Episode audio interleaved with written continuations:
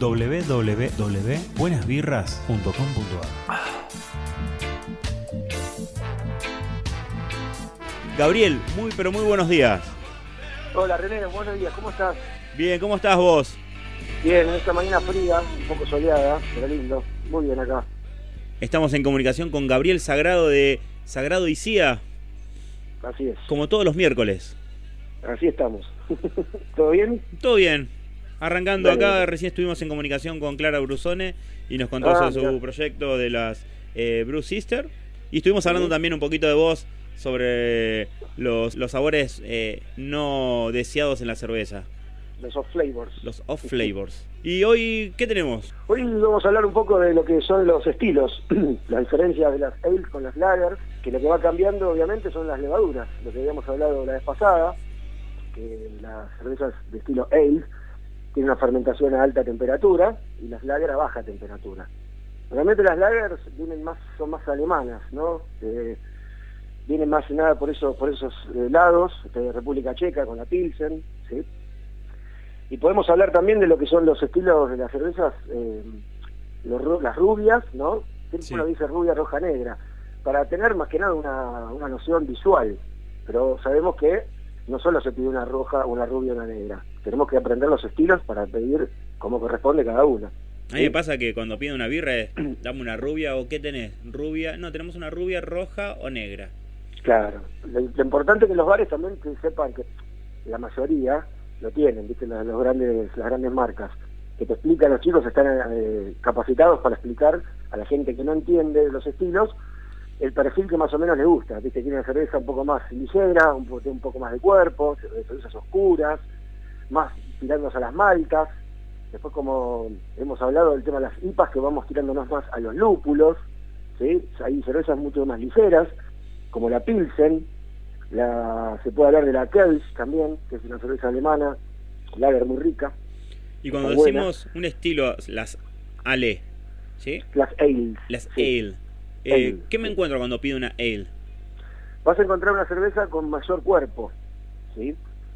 So- es una cerveza en la cual eh, la boca es más redonda, una cerveza en la cual es gustosa, es eh, uno es como que parece que estás comiendo, pareciera, ¿sí? Una cerveza con cuerpo. Y en las lager vas a encontrar unas cervezas más secas y más ligeras. Por ejemplo, lo que lo que sabemos, las, las industriales, la mayoría son todas lager, ¿sí? no son ales. Hoy en día, con esta revolución que marcó el craft, las industriales se están volcando a estos estilos, ¿no? O sea, estamos viendo en góndola cervezas ales directamente. ¿Ya las has visto vos? Sí, eh, pude, han cambiado pude ver. bastante. En Bariloche hay bastantes, son de la, de la marca esta de, de Mar del Plata, de Antares. Eh, Sí. he visto unas IPA, algo, viste, como me, me llamó como yo soy diseñador gráfico, siempre me atrae el arte de, de las etiquetas. Y me Sí. sorprendió encontrar también de Andes, eh, digamos, de estas Sí. industriales que hablamos siempre, ¿no? Eh, pero sí, con un estilo... también sacó la IPA, sí. Entonces pasa esto, ¿no? Que como decís vos, eh, eh, antes el, el balón estaba en la cancha de ellos, donde hacían un estilo de cerveza a lo sumo dos, ¿sí? Sí. Y hoy con el resurgimiento de la cultura craft, hace de que ellos empiecen a jugar y mirar qué está pasando en esta cancha. Es que les, les- los estaban, en un momento los estaban opacando, o sea, cambió el sabor, el paladar de la gente. Es increíble. Es esto como cuando que uno decimos, cuando ¿no? prueba una ale no tiene vuelta atrás. Si te Pas- gusta, no hay vuelta atrás. A mí me pasa esto, ¿no? Que cuando invito a familiares que vienen de visita o llevo quizás de regalo eh, alguna cerveza artesanal, les cambia el paladar. No, no, esto. A mí, yo lo, lo comprobé con mi padre. Mi viejo venía de la vieja guardia cuando tomaba birra, más de vino. Pero iba con la típica, las que conocemos, ¿no? Las, eh, las industriales. Las y industriales, bueno, yo, viste, como en- con mi fabriquita mini homebrewer, le empecé a hacer probar birras y nada, le cambió totalmente el paladar. Igual que a mi mujer. Eh, la flaca también es del- muy del vino, pero cuando empezó empezamos a salir yo le empecé a mostrar el mundo craft y nada, y ahora tiene un, un umbral de, de sabor muy alto y te saca el- los errores de todos lados. Entonces cada vez que Buenos Aires tomando birra con las amigas o se va sola a probar, me dice, ay, esto es una porquería, esta, está, esta tiene deméritos, tiene los flavors. Así que cómo fue cambiando el paladar de las personas. Eso, eso está buenísimo. He escuchado así datos, datos que cuando una persona ya empezó a, tener eh, un paladar educado, como diciendo, probando una cerveza industrial de las más conocidas, diciendo, esta tiene arroz. Ah, sí, arroz y maíz le ponen. Pero te cuento el por qué. Dígame. Porque abaratan los costos de producción. Es mucho más barato el arroz y el maíz que hacer una, cebada, una cerveza 100% de cebada. Por eso la ley alemana de, pureza habla de 100%. Por ejemplo, la Isenbeck, sí. que bueno, podemos charlar si te gusta o no te gusta, es 100% genuina, es 100% hecha con cebada. ¿sí? Eh, ¿Qué pasa? La Budweiser, si vos lees la etiqueta, habla del rice, de arroz. Entonces, eh, hacen, ¿qué hacen? Le aportan azúcar, almidón, pero no tiene nada que por eso son tan ligeras, son cervezas light, ¿viste? las famosas American Standard Lager. El otro día en estos, en estos eh, aprendiendo un poco de la cerveza y las cosas, curiosidades de la cerveza, encontré que se dice que el sake, que es la bebida eh, de arroz, ¿sí? es una cerveza eh, sin burbujas. En realidad el sake es una bebida alcohólica de alta graduación, este, o sea, obviamente viene del arroz pero no no no sabía que estamos que lo, denominaban como cerveza. Está catalogada como cerveza. ¿Cómo, cómo? Digo que está catalogada como cerveza. Está catalogada como cerveza.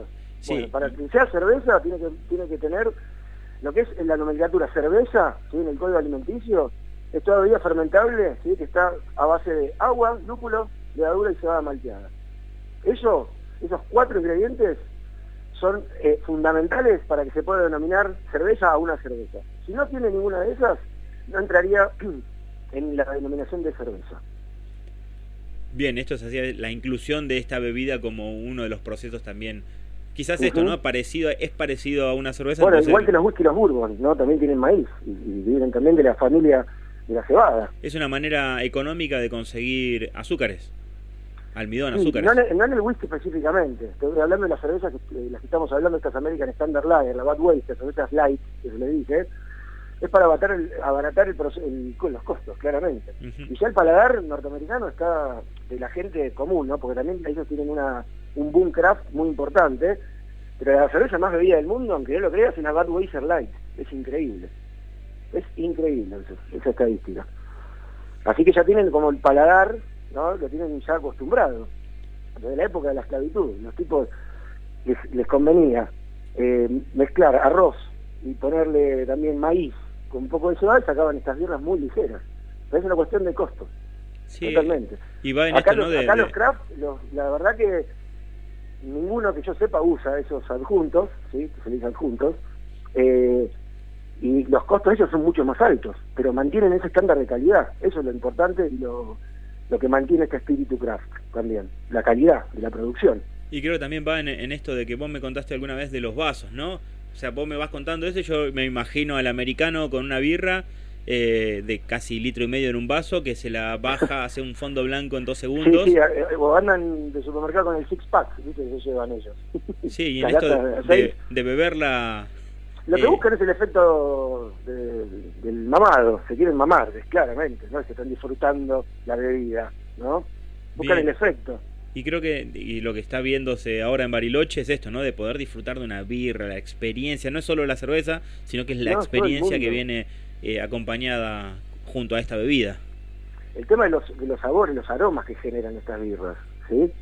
Eso es lo, lindo, que uno pueda oler una cerveza, una IPA y tenga esas, flores, esos cítricos, o te tomes una, como es una Scottish y sientas ese caramelo, esas maltas, y bueno, todos los estilos, que hay más de 65 estilos de cerveza. Entonces, eso es lo lindo que tiene este mundo, ¿no? El sabor y el aroma que, que desprenden estas hermosas birras. Hoy que, que voy, me voy metiendo en este mundo de la cerveza, me encuentro como cuando eh, pude estar presente con vos y con Junior en este proceso y lo vi más un proceso de de cocinar, ¿sí? estar en la cocina, de hacer. Cuando charlo con, con, Clara Brusone, me encuentro con esto, ¿no? De, de, que hay todo un sistema, un proceso, un, una tecnología y una ciencia detrás de, de conseguir esto.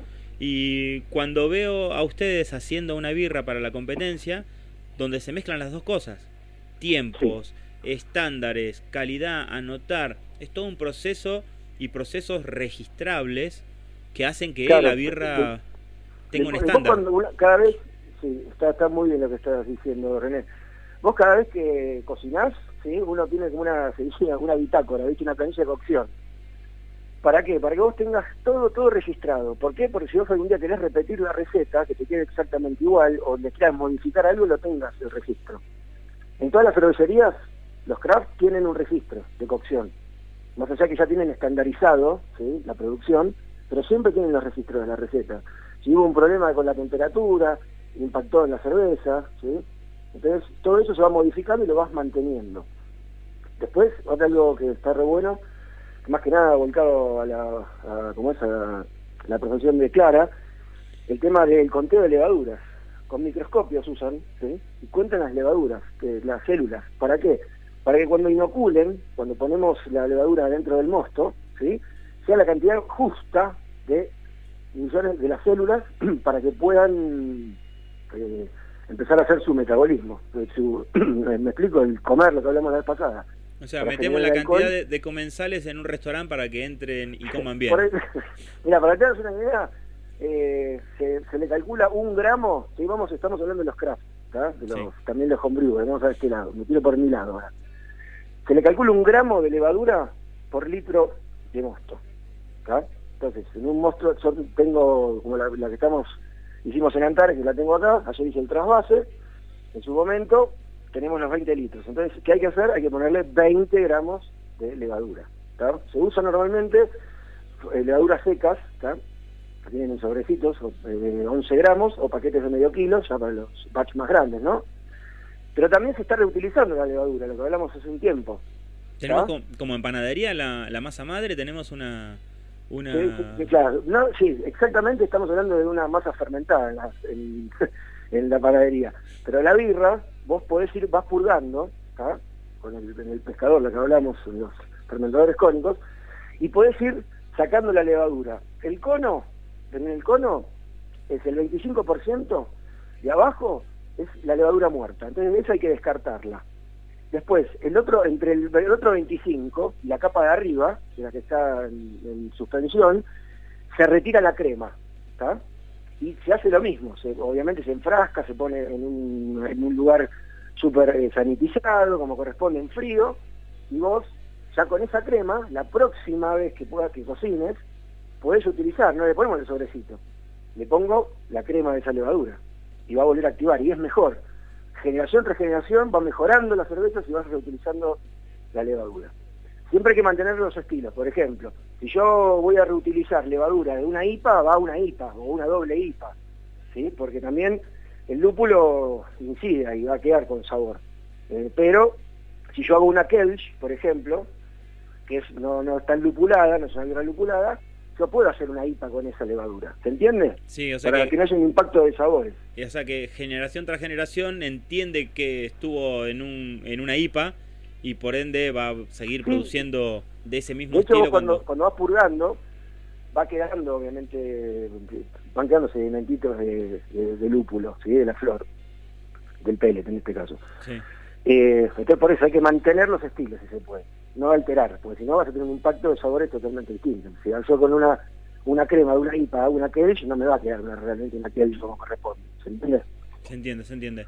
Y bueno, le contamos al público que eh, Gabriel Sagrado estuvo cocinando en el Interantares y hoy en su, en su laboratorio cocina barra casa, barra quincho, tiene a la niña. Eh, en, qué proceso está hoy la cerveza? Bueno, ayer eh, hice el, el trasvase después de hacer unas purgas. Este estilo de la neipa, como habíamos hablado, súper lupulada. Eh, la, tuvimos una temperatura de fermentado perfecta, de 20 a 21 grados. Así también generamos los ésteres, ¿sí? que son los sabores frutales. Ya estuve haciendo purgas para sacar levadura. En este caso no coseché levadura, no cosechamos. Y lo trasvasé al madurador. de esa forma que hago, lo paso al frío, ya de 20 grados lo vamos a pasar hasta los 2-3 grados pero en el interín, cuando llego a los 15, le tuve que hacer un dry hopeado. Le, tuvimos que, le tuve que agregar la otra porción de, de, ¿cómo es? de, lúpulo. O sea, y vamos a generarle más aroma. Más aroma, bien, bien, bien. Bien, y en dos días más, dos, tres días más, vamos a generar la otra, el tercer dry hopping, con el slurry, el barro ese que te había comentado. El agua a 60 grados, se le agregan los pellets de lúpulo, se hace un barro y se le agrega. Y bueno, aquí estamos hablando del tema del madurado eh, y el frío, es para que decante todo, o sea, haya todo el cono abajo para tener la cerveza más cristalina. Y en este fin de semana viene Junior y el Tincho, una que no conociste porque no pudo asistir en ese momento, pero es parte del, equipo de Antares, de acá de Bariloche, y ya venimos con un, con un barril y vamos a, a trasvasar al barril para que ya madure el barril hasta el momento que la carbonatemos y embotellemos para mandar las muestras a Mar del Plata. Cuando hablamos de barril, ¿es un barril de acero inoxidable o ah, Un barril de acero inoxidable, sí, con, con su con el conector más que nada se usan los conectores G, que se le dice. Es una, una forma que tiene que es medio estándar.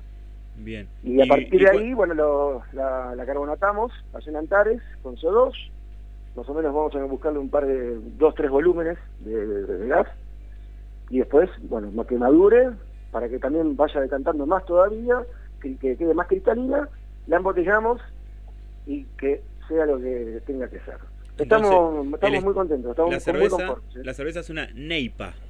Neipa, sí, New England IPA. Bien. Es de una cerveza americana, ¿no? ¿Cómo, cómo? Es una cerveza americana. Sí, es una cerveza americana. Sí, sí, sí. Bien. Ya que el mundo craft americano es, gigante, ¿eh? la mayoría se van todos allá a estudiar, a capacitarse. Los que pueden, los grandes, hacen eso. Son como todo el, nuevo mundo y el viejo mundo. Bien, a, mí me sorprendió de, las cervezas americanas esto, ¿no? De la historia, que es una bebida que ayudó a las civilizaciones a, avanzar por el tema del agua. ¿Viste? Porque a veces nosotros hoy tenemos un lago inmenso, que tenemos agua que creemos que es infinita, ¿sí? Y, y, en, y en las poblaciones americanas, a medida que iban avanzando, se encontraban con depósitos de agua donde morían los animales, y era la única fuente de agua, y muchos sobrevivieron por esto, por hacer o whisky o hacer eh, o hacer birra en este caso en todo este proceso de, purificación del agua. sí, es más, en el tema de la cuando vos hablamos al principio de cocinar, ¿sí? vos al cocinar también bajás, eh, matás a todas las bacterias que haya, ¿sí? Por eso en el proceso que es muy súper importante es, una vez que terminamos de cocinar y enfriamos, ¿sí? para llevar al fermentador, ¿te acordás? Sí. A partir de ese momento que bajamos la temperatura, ahí está, puede, obviamente, si haces las cosas mal, si no tenés todo sanitizado como corresponde, ahí es el momento en, la cual, en el cual se puede llegar a generar alguna bacteria o contaminar la cerveza. ¿Sí?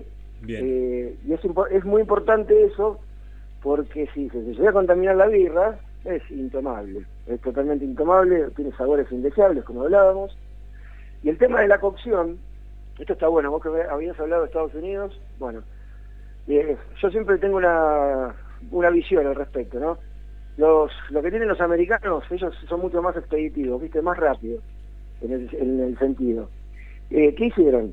Captaron, ¿sí? El craft más que nada europeo, los alemanes, los ingleses, los belgas, que tienen, una, tienen añares de historia birrera, y los gringos que hicieron, le metieron su mano, hoy en día, ¿no? Más contemporáneo, y le metieron lúpulo al palo. Entonces, ¿qué hicieron? Sacaron los estilos europeos y le agregaron su impronta americana. Este, ¿Entendés a lo que voy? Sí, sí. Hicieron eso. Y de hecho, los, los, vos vas a un brew house, los brew house donde se cocina.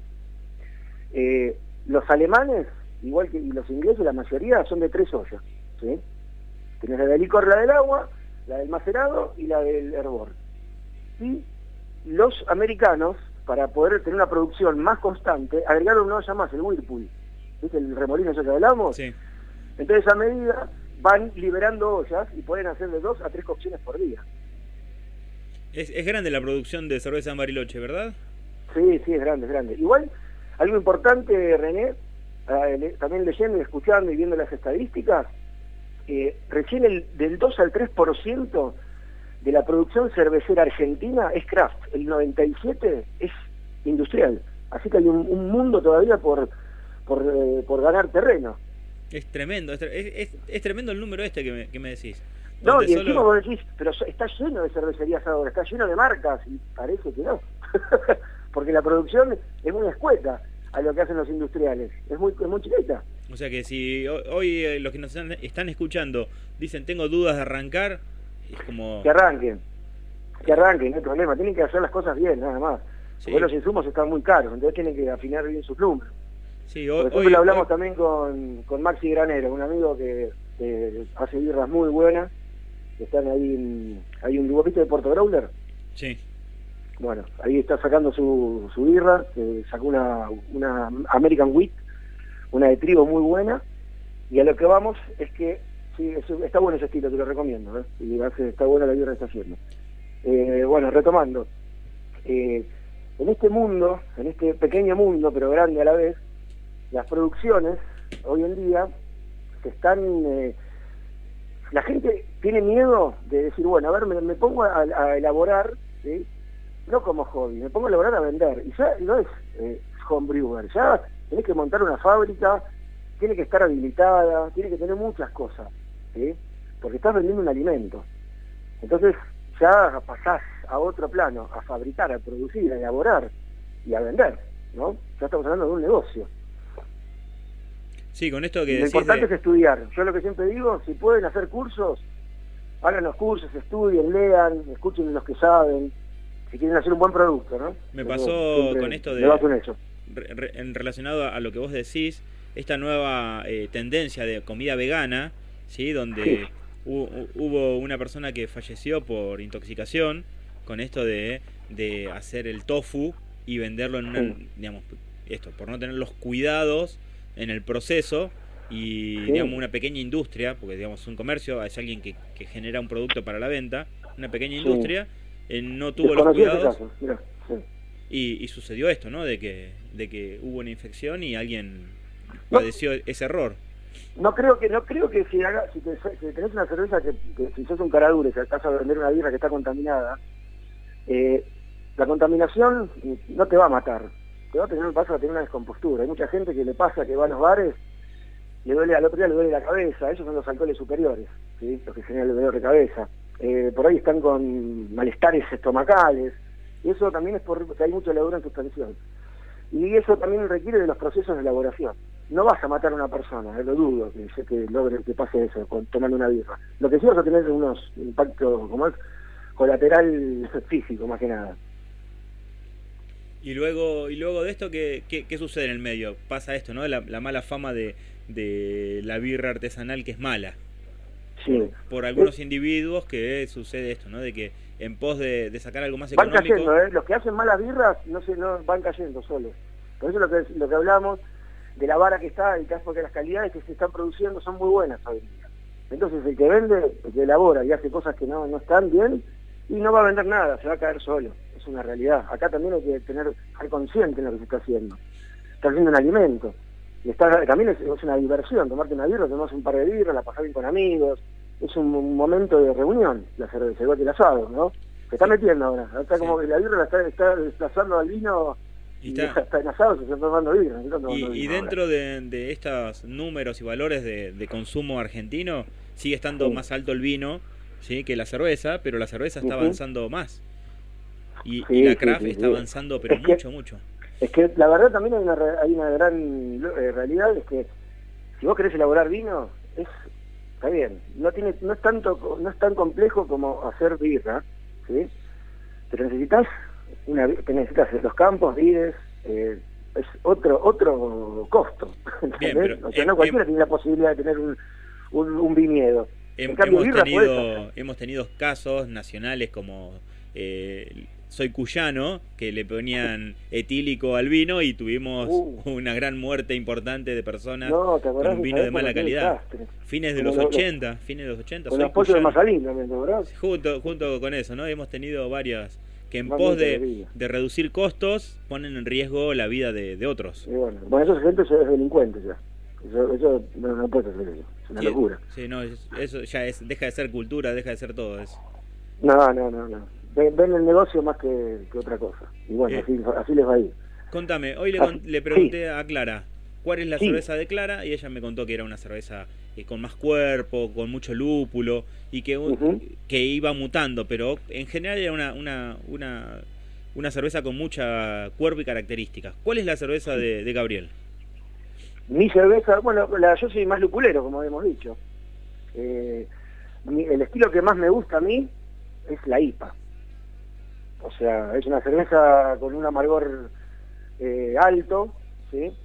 Eh, normalmente las, tienen como catalogadas como cervezas rojas, pero la IPA no es roja, la verdad que no, es más tirando amarillenta, ¿sí? Tienen un balance de lo que es eh, las maltas con el lúpulo, muy bastante perfecto, porque si no o tenés un retrogusto amargo muy muy persistente o maltoso, que la idea que una IPA no, tenga que ser maltosa, sino tiene que ser más lupulada. Y son birras, la IPA para mí es una cerveza fantástica. Viene, ¿Vos sabés la historia de la IPA?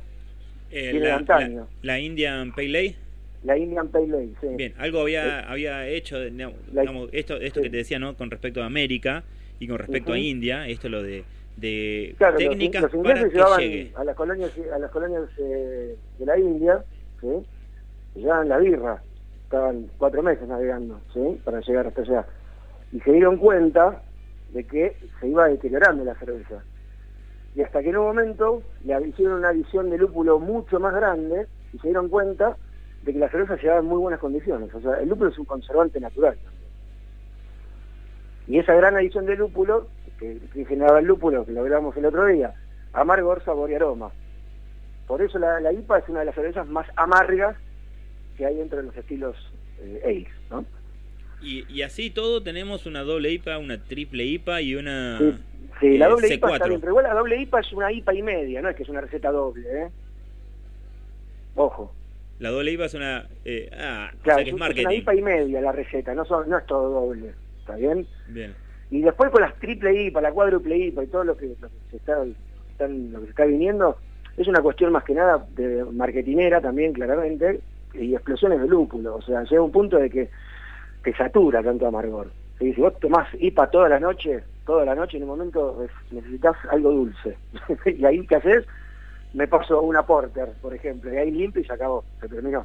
Pero si no, tanto amargor, tanto amargor, llega un punto que te satura, te satura las papilas. Con esto de, la porter siempre bromeo con esto, ¿no? De pasame una Harry Porter, una Harry Porter. ¿Hizo la tarea usted? Sí, la tengo acá. A ver, cuénteme. Sí, la tarea. Mira, más que nada, ¿sabes lo que me hizo, lo que me hizo acordar esta, esta receta? A un milkshake, ¿sí? Bien, porque, prácticamente es eso. Y sí, porque mira, la receta es así, si la quieren anotar, la quieren hacer en su casa. Le contamos al público que eh, a Sagrado Oicía le, le puse como tarea averiguar cuál era la cerveza de Harry Potter, que tan anunciada como es, es la cerveza de mantequilla. Y acá nos va a contar cómo es la receta. Bueno, primero agarras un litro de cerveza negra, se puede, vamos, vamos a, ya que estamos craft, vamos a vamos a, un, como es un expendio de growlers y compren un litro de una porter o un litro de una stout o una oatmeal stout o una Russian Imperial Stout, alguna negra tiene que ser. después, yo veo los ingredientes, después les digo el proceso. 100 gramos de azúcar mascabo, el azúcar de caña eh, integral, 4 yemas de huevo, 30 eh, gramos de manteca o 50 gramos de crema líquida, y las especias vienen media cucharadita de jengibre en polvo, media cucharadita de nuez moscada y 5 clavos de olor molido. bastante, me parece. Es, power, ¿eh? Tiene un... Es recontra power eso. Está bien, es para que cuando tenés frío salís con eso y te vas a caminar por la montaña en Bermuda. Bueno, ¿qué se hace? Primero se, saca un poco la espuma de la birra, se, pasa a algún recipiente de boca ancha, porque después cuando empezás a agregar el resto de las cosas va a espumar y te hacer un desastre en la cocina de tu casa. Y se mezcla la batidora, 100, los 100 gramos de azúcar con la yema y la crema. Se hace, se hace una pasta ahí. Luego eso se le agrega de a poco al litro de cerveza, se va con un, como con un batidor de mano.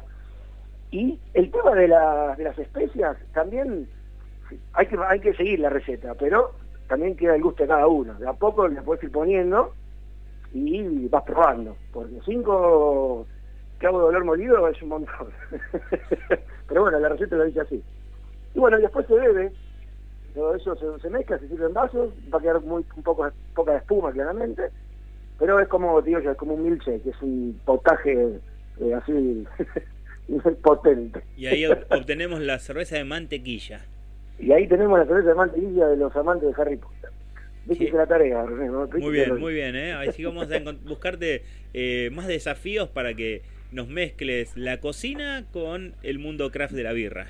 Totalmente, los maridajes también, estaría bueno. Eh, eso me gustaría que, que podamos hacer para, para ir educando en esto, ¿no? De, che, tengo tengo una birra negra, ¿qué hago? ¿Hago chorizo o hago una picada de morcilla o algo más? Yo, yo, me, yo, si tengo una, una, una stout me hago un, un cervo a la cazadora, por ejemplo. Oh, qué lindo. Hoy, hoy, hoy cuando venía decía, ay, medio También hay que cocinar con birra, ojo, ¿eh? también hay platos que se cocinan con birra, que están buenísimos también, ¿eh? queda muy rico. Yo con el frío que venía para la radio pensaba en un guiso de lentejas con queso y una birra negra. No sé si funciona, pero pensaba en eso. Sí, claro que sí. Así que bueno, Gabriel, contanos dónde te podemos encontrar en las redes sociales. Seguimos con Sagrado y Cía para lo que es birra y en el Brothers, el punto good, punto food para lo que es eh, la parte gastronómica. Y bien, y, y tenernos presente eh, cuando pinchen ese barril, porque queremos probar la Neidipa y vamos a hacer fuerza de acá desde Cerbero. Eso, eso, ya quedó, quedó, quedó para que para que cuando esté lista vas a, van a venir a probarlo, obviamente, es parte de eso. Y cuando ya salga a la cancha a competir, estaremos apoyando desde Cerbero para que ah, sea la elegida. Ojalá, ojalá, ojalá, ojalá. Así que, muy bien, estamos contentos, así que tenemos, nos tenemos fe, nos tenemos fe. Muy bien, Gabriel. Hemos hecho las cosas bien por ahora. Seguimos en contacto, como siempre, gracias por tu tiempo y gracias por darnos la pasión que tenés por la birra. Bueno, René, muchísimas gracias a vos, como siempre, por darme el espacio y hasta el miércoles que viene. Hasta el miércoles que buena Semana. Buena semana. muchas gracias. Chao, chao. chau, www.buenasbirras.com.ar